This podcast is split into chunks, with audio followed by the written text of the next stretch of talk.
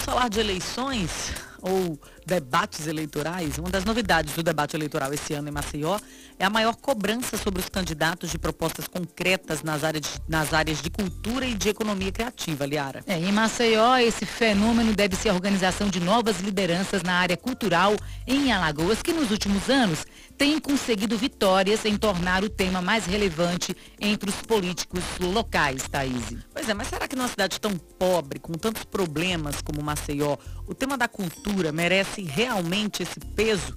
Essa pergunta que a gente joga para o nosso colunista diário, Rodrigo Cavalcante. Bom, bom dia, dia, Rodrigo!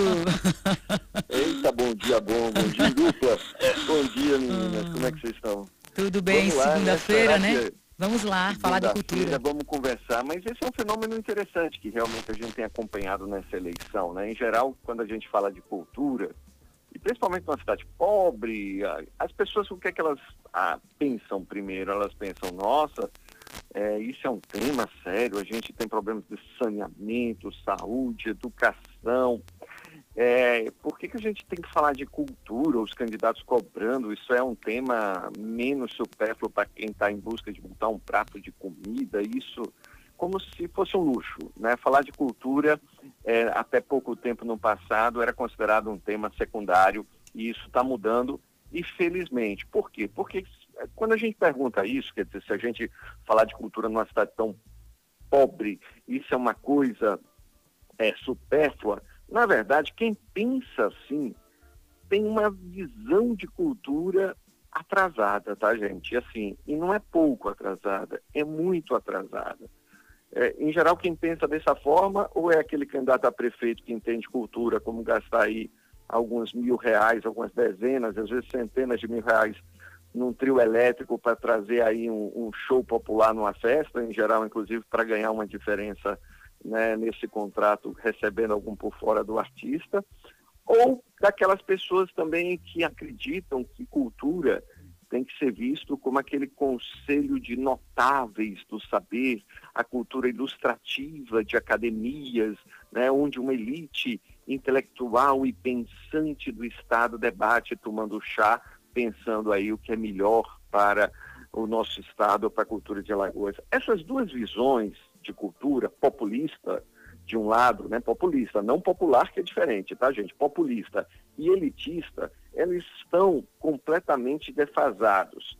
É, a gente que acompanha hoje o movimento de cidades no mundo inteiro sabe como a cultura, ela, ela hoje, quer dizer, é um dos temas que pode mudar completamente uma cidade. Ela pode mudar, por exemplo, do ponto de vista econômico. Várias cidades no mundo é, notaram que dependendo de como elas tratam o seu centro histórico, o seu patrimônio, ou mesmo se elas constroem um novo, como foi o caso de várias cidades no mundo, como Bilbao, etc., que investem no museu, viram atrações mundiais, modificam a economia, modificam as relações econômicas.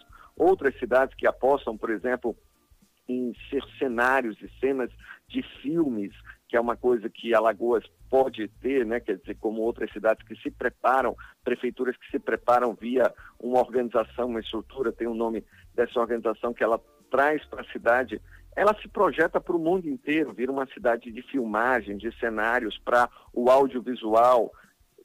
Fora é, é, do que a gente está falando tudo economicamente, que isso tem um impacto direto na arrecadação de uma cidade, de uma cidade como quer turística, a cultura, gente, ela está finalmente extremamente ligada à educação, a, a, uma visão nova de autoestima da periferia nos bairros. A cultura tem a ver com o resgate, principalmente no caso de Alagoas, das é, da, é, de, de, uma série de tradições, né, como o filme Cavalo tem mostrado hoje, da cultura afro, da cultura negro, dessa presença forte dos batuques, da dança, da autoestima, enfim, cultura é identidade. E você não consegue mudar nenhuma cidade, nenhuma região, nenhum bairro, se você não discute cultura, identidade, relevância, autoestima, economia e ligado hoje principalmente também um debate muito forte sobre economia criativa, como é que Alagoas com tantas marcas, com tantas pessoas ligadas a um mundo de arte, de, de, de, de artesãos, de arte popular, é, você hoje passa, por exemplo, e vende para o turista muitas vezes uma experiência de um resort de praia, praia hotel, hotel bar, né, só um bar, às vezes, sem, com toda a força que a gente tem ganho, né, seja na gastronomia, seja em outros pontos, é óbvio que não dá para a gente ter um prefeito que ignore ou que não saiba, por exemplo, o potencial dos bairros e dos bairros centrais, como Jaraguá e de bairros na periferia, para a força e o impacto que a cultura tem na economia, na vida social. Você falou aí da cultura popular, Rodrigo, desculpa interromper, mas Lógico, a gente, a gente quando tem, quando tem é, as manifestações nas ruas, nas praias, no nosso, nossos folguedos, né? O nosso folclore e que a gente e que o turista se depara com isso, porque o turista vem aqui atrás da praia, das belezas naturais, quando encontra fica encantado. E isso a Sem gente dúvida. tem presenciado quando acontece, né? Nossa, eles ficam, nossa, como é bonito, como é... o nosso guerreiro, o nosso, fol... o nosso pastoril e tantas outras manifestações populares, a literatura de cordel mesmo, né? Você falou cultura popular. Gente, exatamente, Liara. Encanta os turistas, por que não vai encantar os alagoanos? É nosso, é daqui. Sem dúvida. É? E encanta mais, Liara, quando você tem uma relação verdadeira né? O que é que eu quero dizer, uma relação verdadeira? Quando você tem uma apresentação que está imbuída ainda da fortalecimento dos grupos autênticos, porque por muito tempo também se fez aquela cultura para turista ver, né? Que é uma apresentação esquematizada, que é aquela coisa assim que muitas vezes não tem uma ligação direta com a periferia, com a parte orgânica. Então, tudo que você está falando é muito importante, porque o turista, quando vem para o Nordeste, não só Alagoas, por exemplo, eles fizeram uma pesquisa na Bahia, quando o turista ia para o Carnaval, uma das maiores surpresas era como eles ficavam satisfeitos com o patrimônio cultural, ou seja, nossos museus, que ficam boa parte do tempo fechados, que não têm grandes atrações comparados com outros museus, porque não recebem grandes investimentos é, como deveriam receber. Mas por que, que eu estou falando tudo isso? Por que está havendo uma mudança, felizmente? É devagar, mas está acontecendo.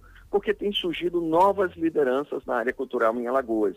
Antigamente, os líderes da cultura é, ficavam sempre naquela disputa, muitas vezes alguns setores. E o que, que eles aprenderam? Como outros setores, como o trade turístico, por exemplo, que se organiza, e associações como a Associação ABIH, o Convention Bureau, e cobram dos governantes, os setores culturais principalmente impulsionados pelo fortalecimento de áreas como audiovisual, cinema, que ganhou uma força muito forte, né, começou a se organizar e ter lideranças, discutir lideranças próprias.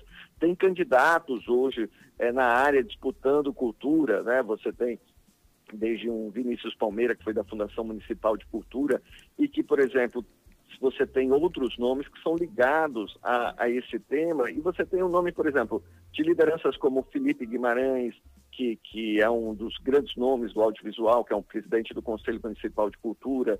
Você tem nomes é, é, de atores, de atrizes, de pessoas ligadas à área de patrimônio. O que que essa turma toda viu? Em vez de ficar disputando entre si, vamos se organizar para tornar esse tema cultura relevante. Eles estão realizando sabatinas com os candidatos a prefeito, eles estão cobrando das pessoas e dos candidatos isso. E esse tema é muito importante porque o que é está acontecendo? Os candidatos, e a gente notou isso nas sabatinas, que geralmente colocava-se cultura em, em, em, terceiro plano, muitos colocam, começam a colocar nas suas propostas temas concretos para fazer movimentar isso, porque começam a perceber o impacto que isso vai ter em Maceió.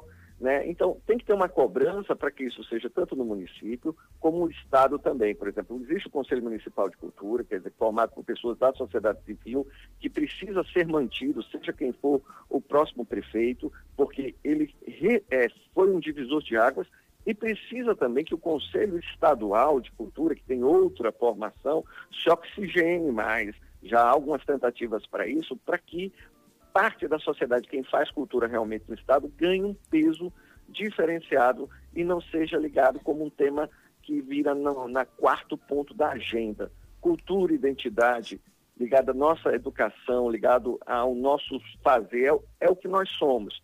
Então, vamos atualizar isso e, felizmente, é. É, os, os nossos líderes aqui na área cultural estão trazendo uma nova visão sobre esse tema e eu espero que, de fato, seja quem seja o próximo prefeito de Maceió, a gente não possa sofrer retrocesso em algumas conquistas que já foram feitas até agora. Pois é, né, Rodrigo? É preciso andar para frente sempre. Aquela velha frase clichê, né? É para frente que se anda. É, e a gente, a gente não quer só comida. Trás, né? A gente quer comida, diversão e arte. Obrigada, viu, Rodrigo?